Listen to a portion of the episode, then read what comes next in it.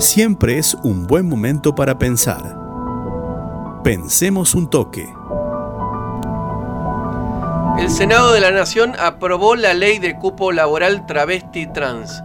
Vamos a pensar un toque qué significa esto y para eso tenemos un invitado especial. Eh, lo tenemos en comunicación telefónica Walter Torres, presidente de la Mesa de la Diversidad. Primero, felicitaciones, Walter. Déjame decirte personalmente esto. Bueno, muchas gracias. Eh, buenos días para todos. La verdad que, que sí, que es un, gran logro, uno de los de los logros que hemos tenido en este en este camino, en este recorrido.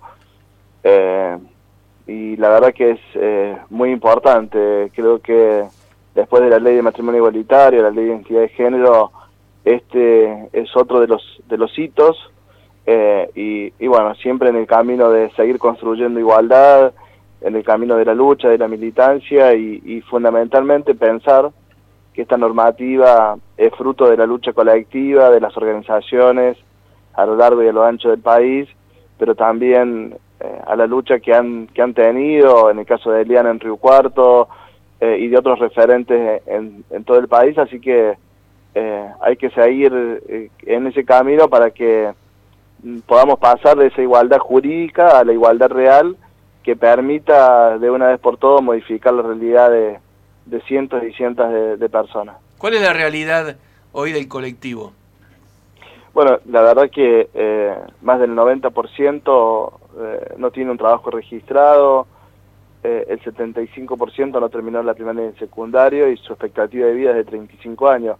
Los datos eh, eh, en, economía y en la vida real marcan el camino de, hacia dónde hay que apuntar a la política pública y me parece que este es el, el motivo. No puede haber una población que se muera a los 35 años. Entonces el Estado tiene que estar ahí presente para generar esas políticas públicas que son necesarias y esta ley es una de las este, de la ley importante. Primero, como un reconocimiento del Estado para visibilizar una necesidad y una problemática, pero por otro lado, para tratar de dar el ejemplo, para pedirle al privado, a la sociedad en su conjunto, que no pasa nada si contratan a una persona trans, y también es un claro mensaje a las provincias y a los gobiernos locales para que generen normativas eh, similares. La ley nacional fija un cupo de un 1% en la contratación de la administración pública y los organismos descentralizados. Ahora, eso sería importante, como bien mencioné, que se replique en la provincia y en los municipios. Y también en el sector privado. Hemos tenido experiencias en Río Cuarto de contratación en el sector privado de eh, personas del colectivo trans que han desempeñado sus tareas de, forma muy eficiente. Entonces está bueno que el Estado, como bien decís vos, que dé el ejemplo, ¿no?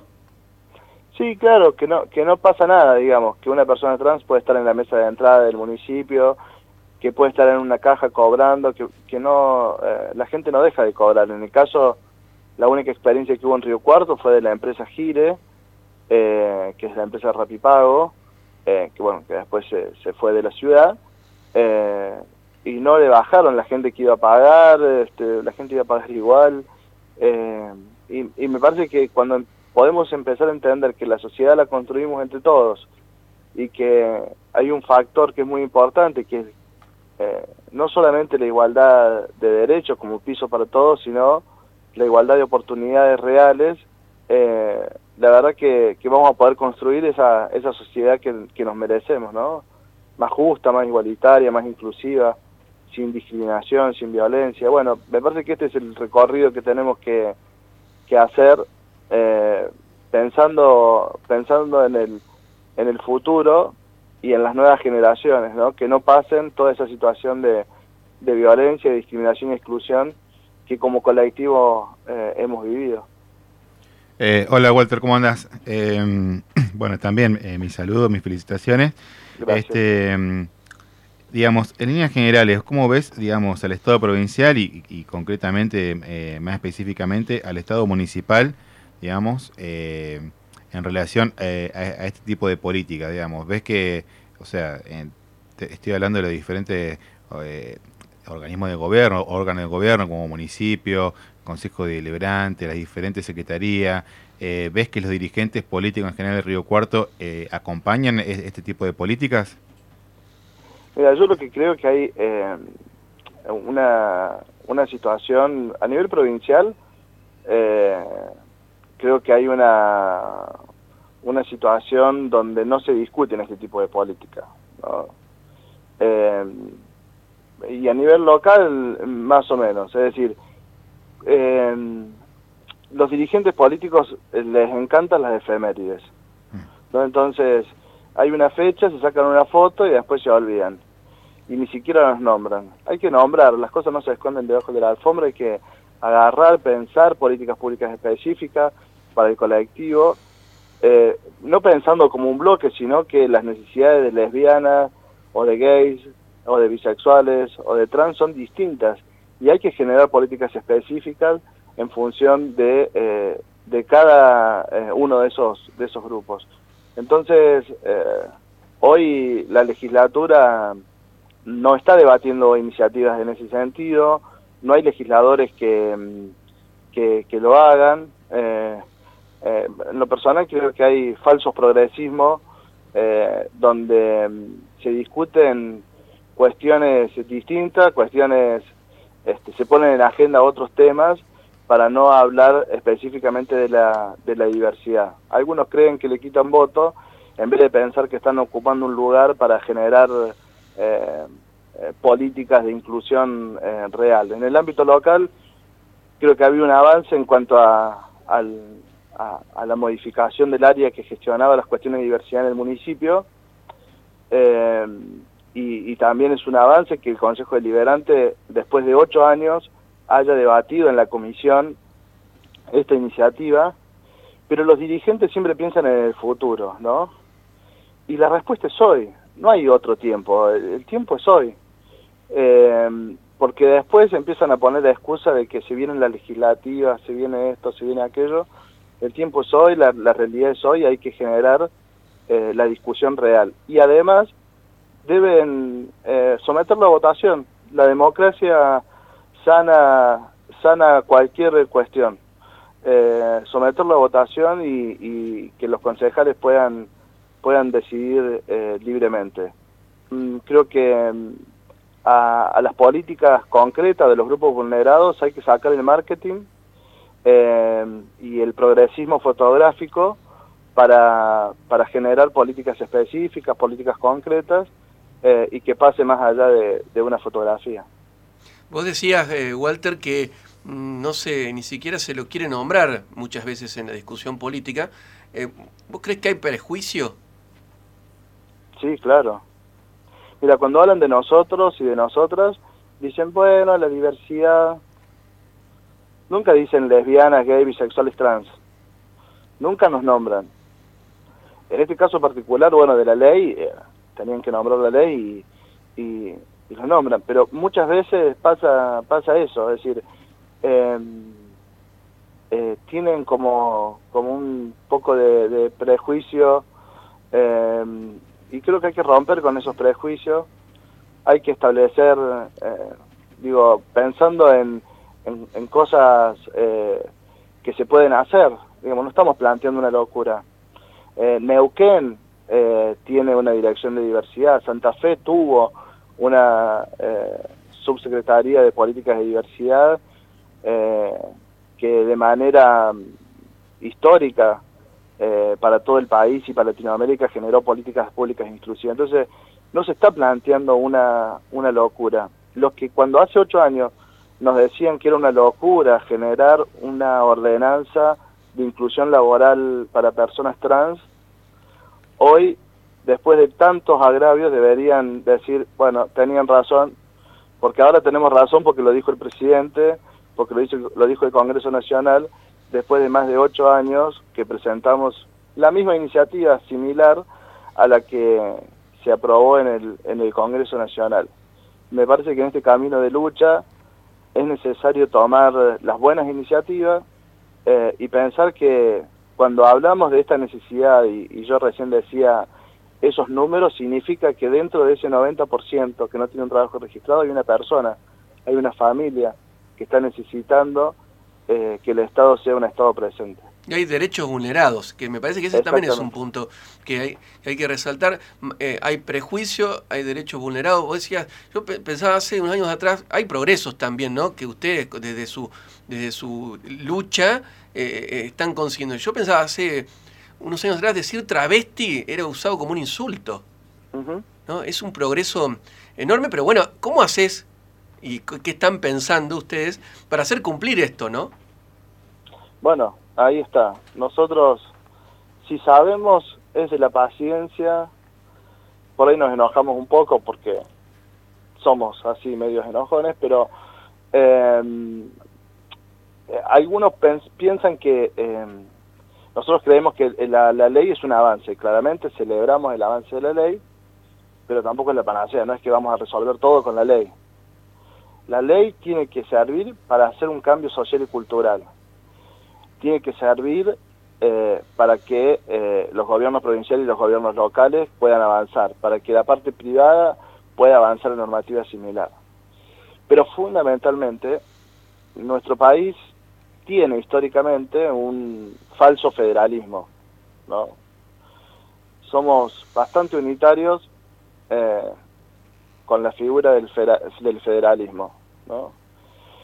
Entonces, Ojalá que este 1% sea federal, que llegue a todas las provincias, que llegue a la mayor cantidad de, de, ciudades, eh, porque lamentablemente muchas de estas normativas eh, similares se terminan quedando en el conurbano bonaerense, en la provincia de Buenos Aires, eh, donde por ahí cuando uno habla de un cupo de estas características, si son 100, se los empiezan a repartir 50 para la provincia de Buenos Aires, 20 para la ciudad de Buenos Aires y así y terminamos quedándonos con este un porcentaje ínfimo. Y más, más aún, Walter, si tenés en cuenta la Administración Pública Nacional donde está, o sea, está básicamente en estos lugares que vos estás mencionando. Eh, con el sector privado de Río Cuarto, ¿cómo lo ves? ¿Tienen diálogo ustedes para, para avanzar en la contratación de del colectivo de trabajadores y trabajadoras del colectivo? Mira, nosotros, eh, la verdad que no, hemos tenido buenas experiencias con el CESI, pero, eh, pero siempre con alguna línea, de, con algún sector del, del, CESI hemos tenido eh, buen diálogo. yo creo que en realidad en esto debemos pensarnos entre todos, ¿no? Eh, yo recién decía esto de que hay un falso progresismo en la política y también en la sociedad. ¿no? Si por ahí empezamos a hablar con un grupo de gente y por ahí 8 de cada 10 te dicen yo estoy a favor de la inclusión laboral de personas trans, pero siempre nosotros preguntamos lo mismo. Bueno, si tenés un, lugar para tener una secretaria o un secretario, eh, ¿incorporarías a una persona trans? Si necesitas alguien que te limpie la casa, ¿contratarías a una persona trans? ¿Y cuál es la respuesta? Y bueno, vamos a ver, digamos, siempre eh, la respuesta no es, no es, bueno, sí, vamos a avanzar. Claro que sí, que no hay problema. La realidad marca que no es así. En la ciudad de Río Cuarto, el número de personas trans está entre 40, 50 personas, aproximadamente. Digamos, en una, en una ciudad de 180.000 habitantes necesitamos 50 personas que contraten a, a, una persona y se resolveríamos el tema. No estamos hablando de un número infinito. Esto, esto no es como la asignación universal por hijo, que vos, eh, digamos, el número es mucho más complejo. Estamos hablando de 50 personas. Entonces digo, ¿es fácil resolver esto? Sí es fácil. Si en vez de declamar progresismo hacemos acciones concretas, y si eso mm, decimos, claro, sí, yo voy a contratar y en la realidad no lo hago, digo, bueno, me parece que ese es el camino. ¿Cómo hacemos ese camino para resolver que, eh, que realmente sea una, una realidad? ¿no? Y siempre decimos esto de cómo pasar de lo jurídico a la igualdad real, que permita modificar la vida. Las declamaciones, las declaraciones son muy lindas. Los posteos en Facebook, en Instagram, bárbaro. Está muy bueno, visibilizan, acompañan. Bueno, Pero vos tenés un negocio, vas a contratar a una persona trans, si por cada me gusta de un posteo que tiene que ver con la inclusión laboral, eh, nosotros tuvimos casi 400 me, eh, eh, me gusta. De esas 400. Un 10%. Bueno, digo... Ya está. Se soluciona el problema. Se resolvería fácil. Pero bueno, una cosa es quedar en lo políticamente correcto a realmente poder cambiar la realidad. Y, y en esto, ¿qué tiene que ver con esto? El Estado Municipal nos invitó a, hacer un video para el mes del orgullo. Miren, nosotros de, decidimos como organización no participar de ese, de ese video, porque entendemos que esos hechos mm, eh, eh, de visibilidad le corresponden a las organizaciones. El Estado lo puede hacer, pero no con, no con nuestros rostros. El Estado para celebrar el mes del orgullo lo que puede hacer es que las dos personas que estén que están en la municipalidad trabajando ya desde hace siete años como contratada pasen a la planta permanente y lo que puede hacer es que el Consejo Deliberante rápidamente apruebe, eh, apruebe el, el proyecto de inclusión laboral trans. Las celebraciones se hacen con hechos concretos de políticas públicas. Ya nosotros, por lo menos como organización, para la foto no nos usan más ningún gobierno, ni este, ni el de allá, ni el de acá, eh, y solamente nos vamos a sacar 100 fotos, vamos a grabar 50 videos, cuando haya una política real que realmente le modifique la vida a, a las personas, que realmente cambie la realidad, porque la realidad se cambia eh, con hechos concretos, porque además eh, tiene que haber un mensaje eh, real, porque los pibes y las pibas la están pasando mal, fundamentalmente los niños, niñas, adolescentes, que sufren esta situación de discriminación, de exclusión, y que no tienen herramientas para poder eh, defenderse. Uno que ya es grande, en lo personal, me pueden decir lo que quieran, que me resbala, no, no me importa nada, pero hay muchos pibes y pibas que las pasan mal y que sufren la violencia, la discriminación, la exclusión del hogar, y, y el Estado tiene que generar políticas para tratar de, de estar presente. Ojalá, Walter, se avance en ese sentido y rápidamente, como bien decís, porque no se puede esperar más ya. Te agradezco muchísimo la comunicación y a festejarlo.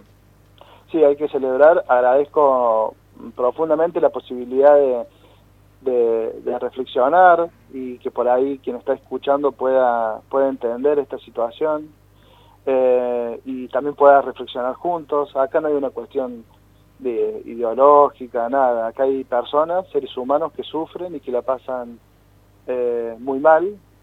Eh, hoy hay una campaña que por ahí si a alguien eh, le interesa a nivel eh, nacional para crear la primera fundación que acompañe a, a las infancias trans, que está bueno, ahí Trans Argentino, que es una organización este, nacional que está trabajando mucho por las infancias, eh, y me parece que ese es el camino, acompañar, seguir construyendo y que si el que nos está escuchando del otro lado tiene un hijo, una hija, que tiene una orientación sexual eh, fuera de la heteronorma o una identidad de género, eh, lo mejor que puede hacer es acompañar, abrazar, el afecto y el amor sana, cura y hace entender todo. Así que muchísimas gracias.